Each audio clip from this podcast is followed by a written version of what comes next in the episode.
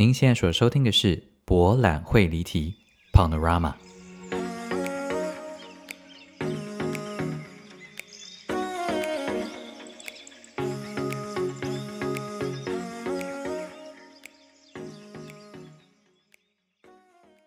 Welcome back to Panorama 博览会离题 Episode Two。大家好，我是蔡博。呃，我现在人呢，刚刚热腾腾的 抵达了德国。嗯，呃，虽然现在还是在时差的状态，但是有非常迫不及待想要跟大家聊聊这一趟我觉得很特别的旅程。我上一次回国的时间呢，是今年的一月初。因为就是要回来投票嘛，那没想到投完票之后呢，就再也出不去了。所以一直到这一次出门呢，中间真的隔了八个月，真的好久好久。嗯，所以我昨天呐到那个桃园机场的时候啊，我其实情绪很激动，因为我这辈子没有看过人这么少的机场，那感觉。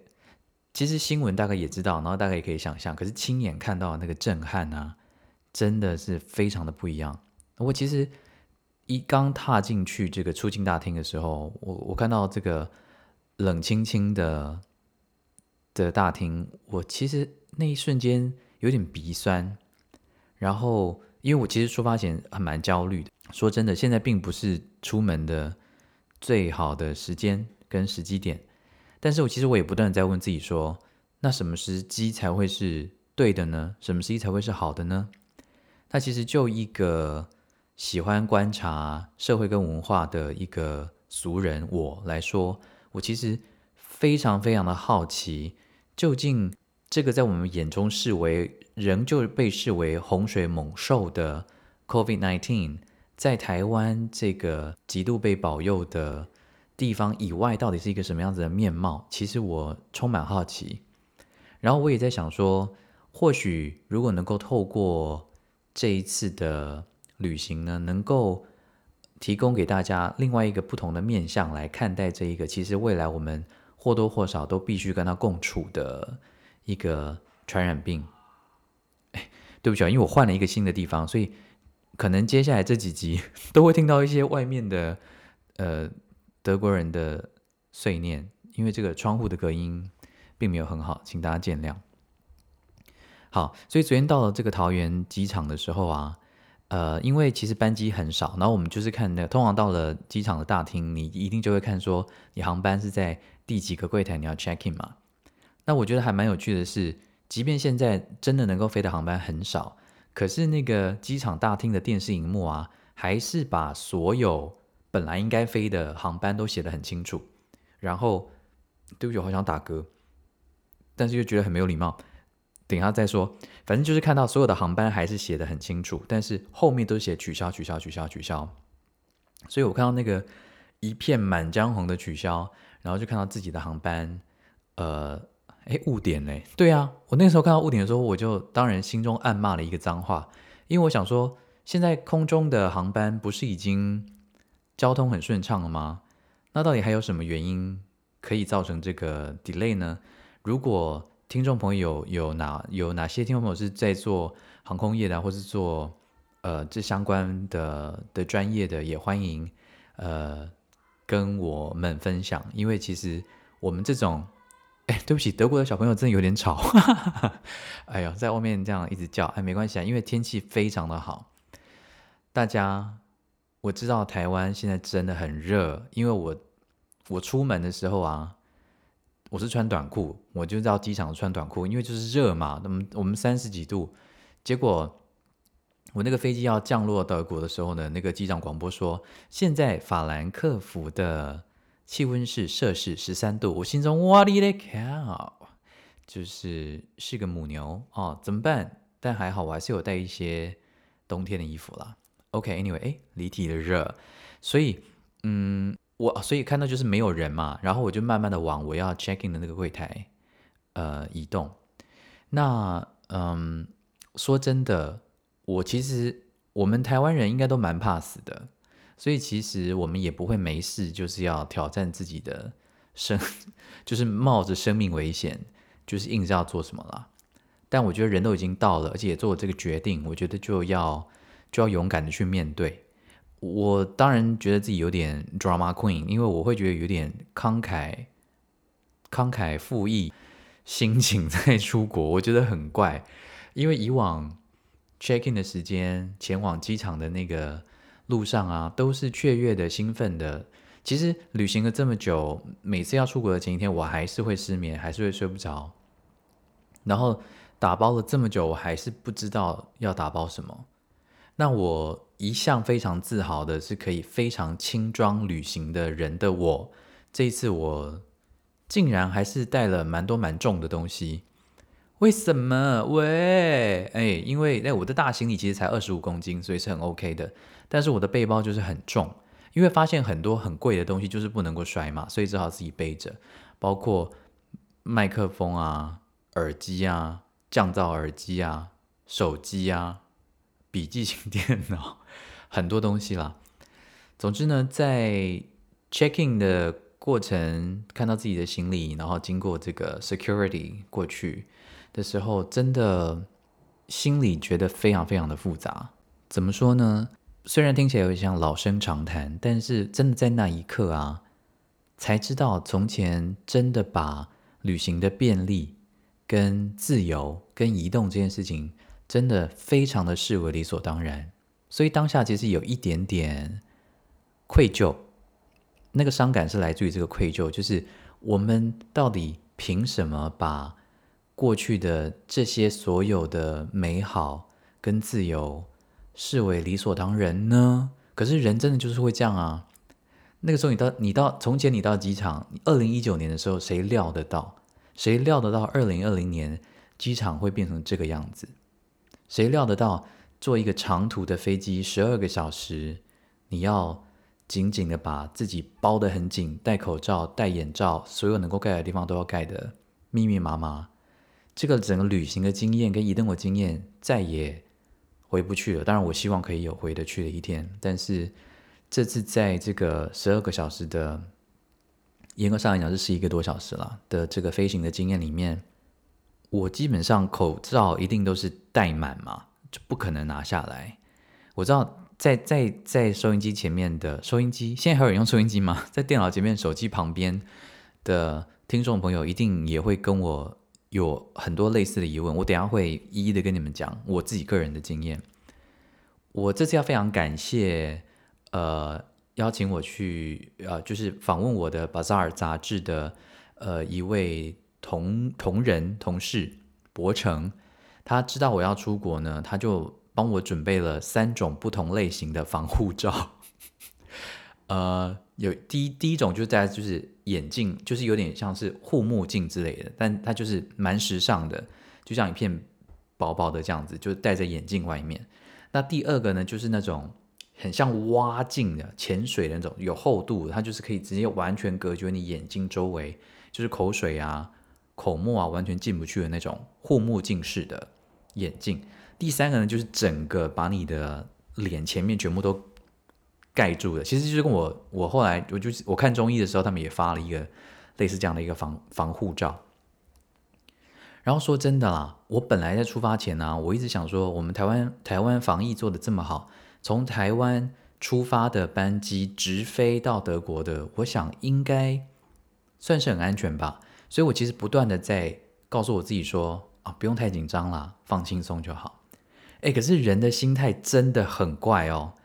怎么说呢？因为我一到机场的时候 check in 的时候，我想说，哎，大家其实看起来，哎，因为很多爸爸妈妈是跟着自己小孩子去 check in，因为其实现在开学了，所以应该有很多的家长是陪小朋友，小朋友啊，我是有多老？我很老了嘿，就是家长就陪自己的孩子去 check in，然后。护送他们离开这样子，呃，其实基本上大家都差不多哦，就是我看到一眼望过去，大家其实就是戴戴口罩，戴好戴满，那顶多就是有人会在自己的眼镜外面呢，再再再戴一个护目镜，大概就是这样。然后我就想说，哦，OK，今天大概就是这样子吧。哦，By the way，要跟你们讲，现在的机场啊，餐厅呢很早就关了。哎，讲了一副好像现在大家也都会去没事去机场逛，没有啊，因为。我的班机很晚。那其实从前在疫情还没有发生之前呢，我也蛮常坐很晚的班机出发的，通常都会坐荷航，荷兰皇家航空公司，他们大概都是晚上十一点多出发，所以晚上十一点多出发到机场是根本没有东西可以吃的。好，机场的餐厅本来就不会开那么晚，但因为现在疫情的关系，它关得更早，八点就全部都关了。然后这个好像是入境大厅的有一个 Subway，是下午三点就关了。是有有点有点有趣啊，这样。所以呢，如果你这阵子呢要去旅行的话呢，请请请牢记在心中哈，就是如果你的班机是八点以后的，你在机场是买不到任何东西吃的，只有一间 Seven Eleven 可以买到东西吃。所以如果你自己衡量一下，看要不要在外面吃饱再到机场这样子。话说，我就是在 check in 完之后呢，啊，因为我姐来送机，然后我们就聊天聊天。聊到一个程度，我就要离开，say goodbye，然后要过 security。那这些东西都很顺啦，因为台湾的服务啊，跟台湾的效率都都非常的好。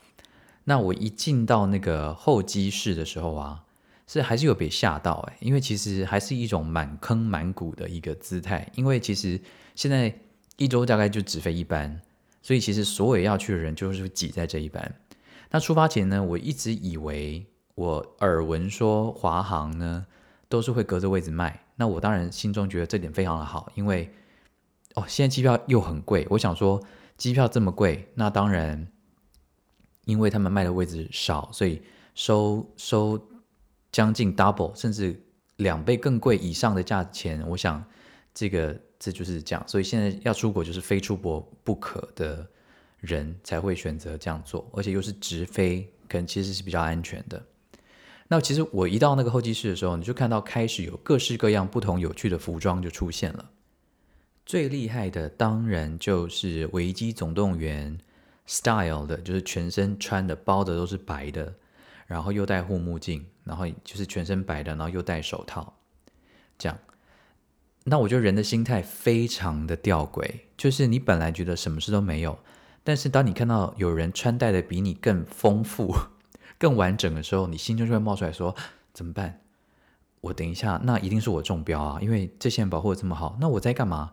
我该不会只想要傻傻的戴着一个口罩就上去吧？我必须坦诚，我本来是有打算这样子。我就想想说，反正大家也不会交谈啊，然后在台湾出发，大家应该健身体健康状况都是 OK 的，所以应该不用太担心。总之，我这种怕死的哈，看到大家已经危机总动员的出来啦，或者其他造型的都出来之后呢，我就。也把我那个像挖镜的护目镜，我就拿出来，然后戴紧压紧压好这样子，然后就发誓这十二个小时都不要拿下来。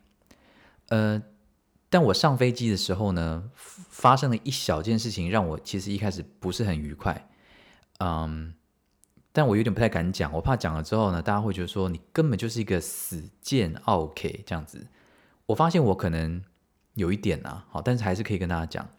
就是我一到我的座位的时候呢，我竟然发现我那三个位置中间竟然有人，然后我这样一眼望去啊，因为因为飞机还是分很多节嘛，那至少我那一节啊，我这样一眼望去啊，每一个人的中间都是空的，那只有我旁边两个人是都有坐人，那我就想说，Why？为什么？就是平平都是花这么多钱，为什么我要？冒这个防疫的破口，是不是就是这样？我们我们已经没有 social distancing 了，这样怎么可以呢？然后，其实说真的，因为我左手边的那两位，他们是一对 couple 哦，其实人都很好，态度也很好。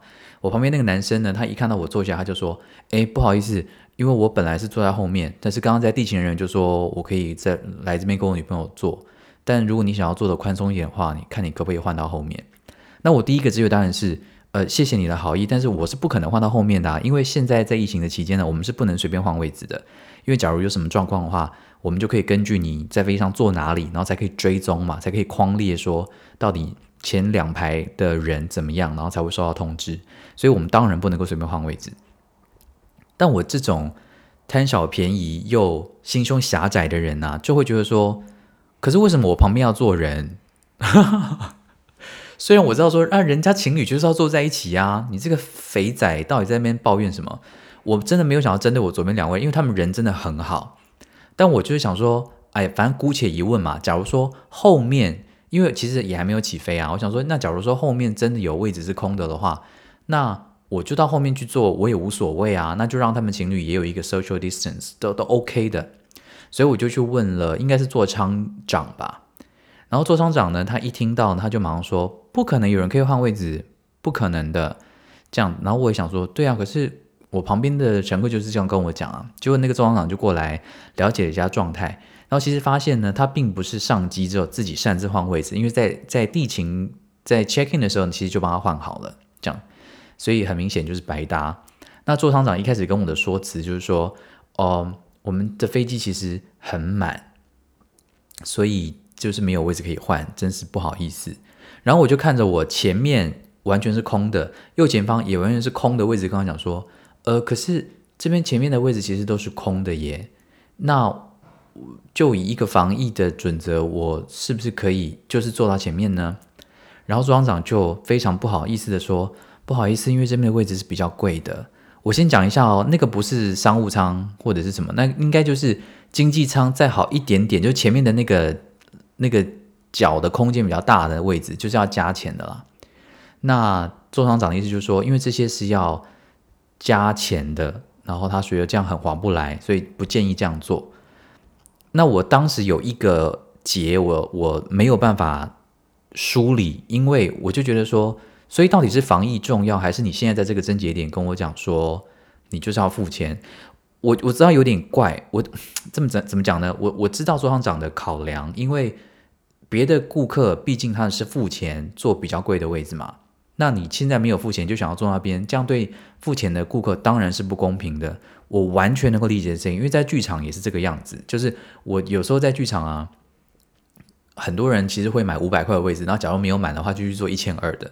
我自己个人到现在还是会对这件事有点挣扎，因为我也会有一个结过不去，就是说，那可是做一千二的人，他花了那么多钱，啊，你五百块为什么可以去做？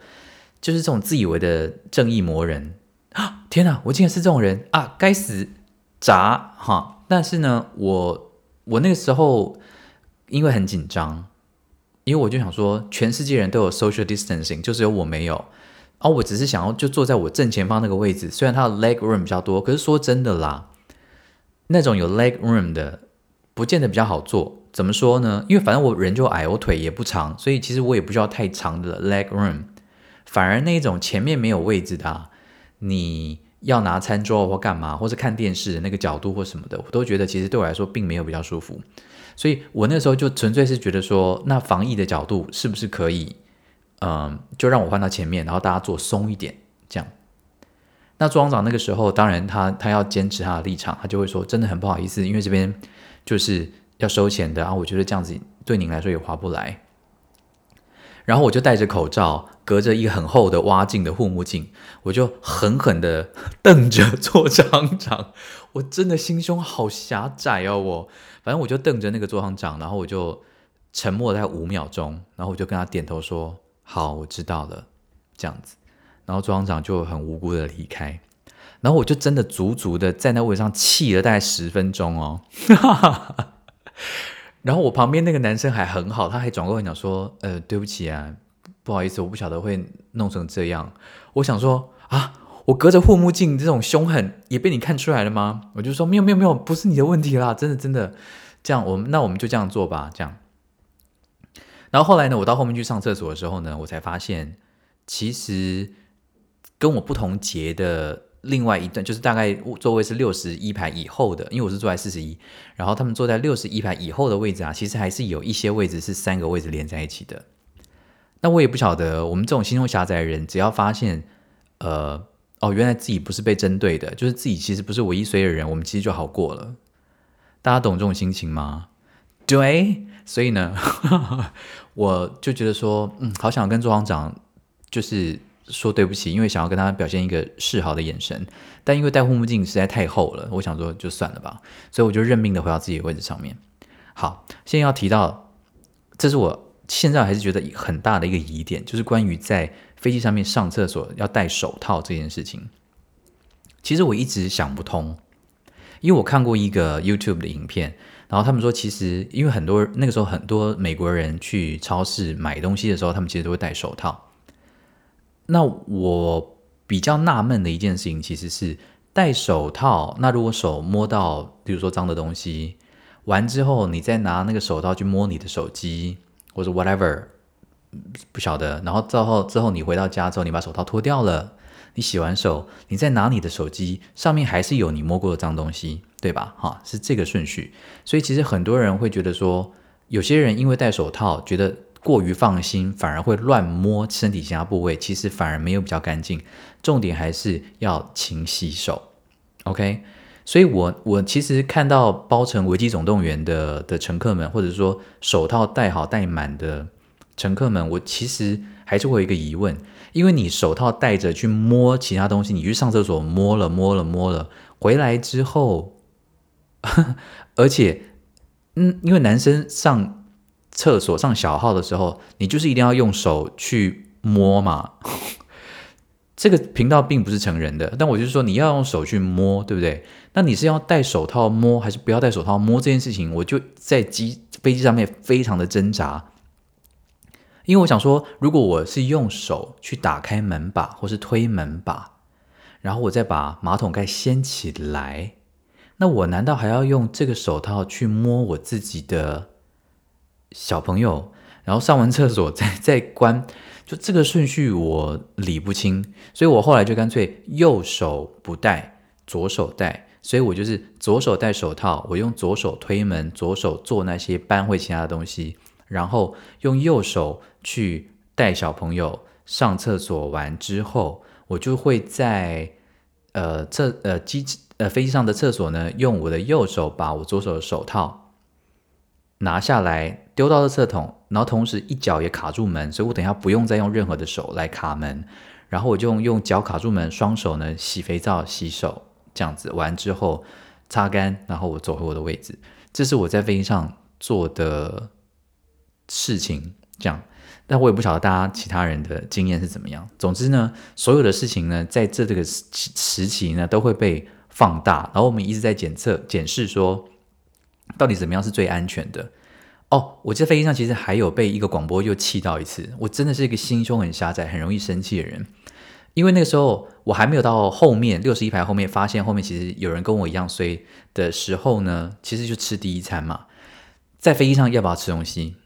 你们告诉我，因为很多人都会说，当然是不要吃啊。因为在疫情最严重的那个时期呢，很多人是包成危机总动员包尿布，然后就是整个就是。完全不吃不喝不上厕所这样子，这当然是似乎是最安全的，也是最极端的做法。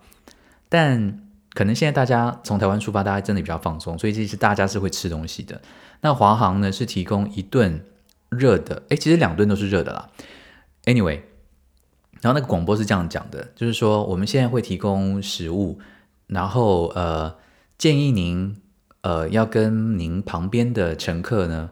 分开时间吃，就是分开把口罩拿下来吃，这样可以避免口沫这样子。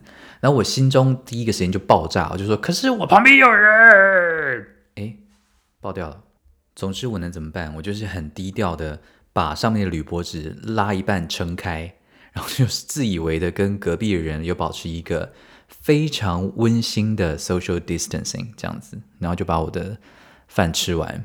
我没有全部吃完啦，就是其实是把主要的餐盒里面的东西狼吞虎咽赶快吃一吃，就把口罩戴上，这样子。基本上呢，这个飞行的经验呢都还算愉快跟顺利。真正的挑战就是准备下机的那一刻。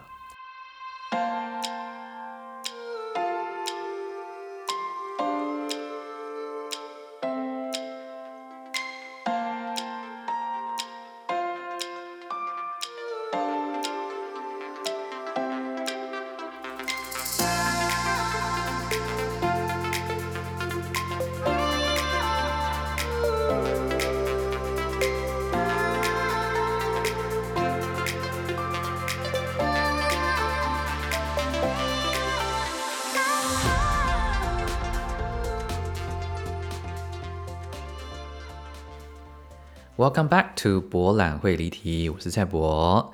刚才呢，我们讲到，其实，在飞机上面的那些美美嘎嘎，其其实也没有多美美嘎嘎啦，因为真的看到很多《危机总动员》的 的乘客们，真的是自始至终都把自己包得很紧，我真的觉得非常的佩服。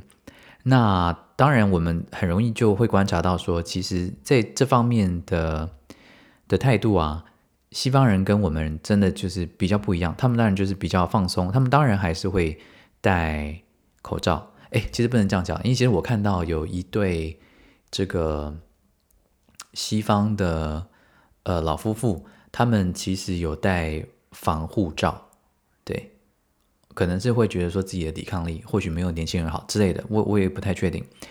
呃，总之在下飞机的时候，最紧张的事情应该就是嗯，要不要做检测嘛？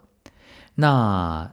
其实现在的这个法律啊，真的是朝令夕改哦。因为据说，像我到达了这一天的前三天呢，才规定说，德国政府才规定说，只要你不是从高风险国家来德国的话，其实就不用做筛检，而且也只有从高风险国家来德国的才可以免费做检测。至少我来的这一周是这个样子了。所以其实我出发前呢，就是一直在呃想要确认说，到底我要下飞机之后要去哪里做检测啊？然后因为我那个时候读到出发前读到都还是说，抵达的四十八小时之内做检测都是免费的这样子。那如果是这样的话，当然要做啊，就是给人家刮一下喉咙啊，然后确定一下，看看到底国外的这种呃检测是怎么样这样子。但他们的法律呢，很快就改了。那当然，我们去有有打电话去问当地的这个疾管局，然后他们就明定了说，台湾不是高风险国家，所以从台湾来的乘客，假如身体没有什么异状的话，就是不用隔离，然后也不用做检测，这样。那如果要做检测的话，就要自费，这样子。所以这是现阶段的的状况。然后不止这个法令呢是更改的，就在我来的前一天，德国人还可以。非常开心的去开车去荷兰的海边度假，但我到达这一天呢，就突然不行，因为他们突然把很多地方又再把它列为高风险的的国家。那高风险的国家并不代表，因为其实欧盟很难有这种国境之间的的的封封锁。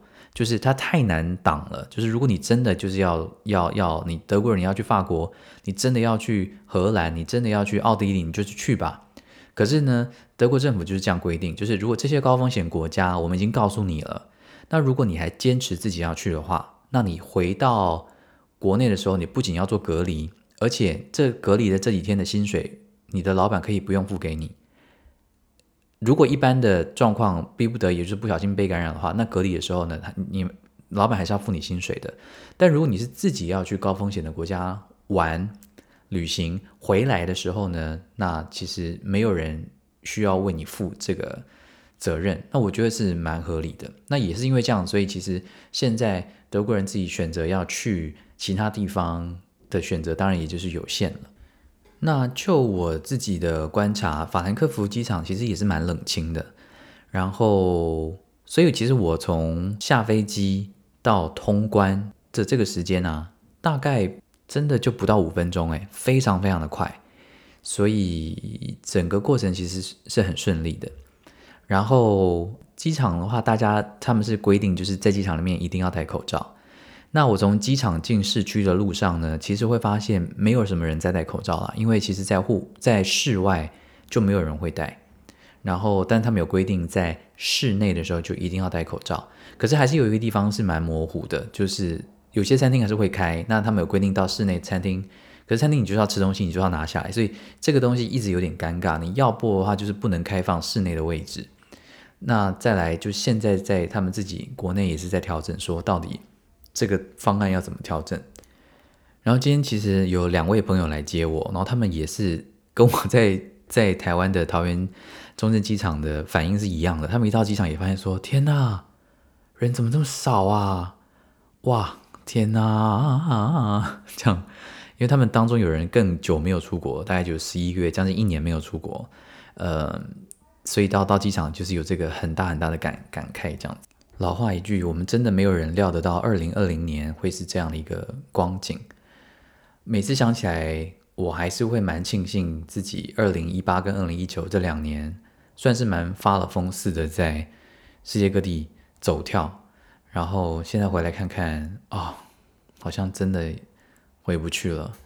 但我其实更感兴趣的是，怎么样在这个新冠疫情的。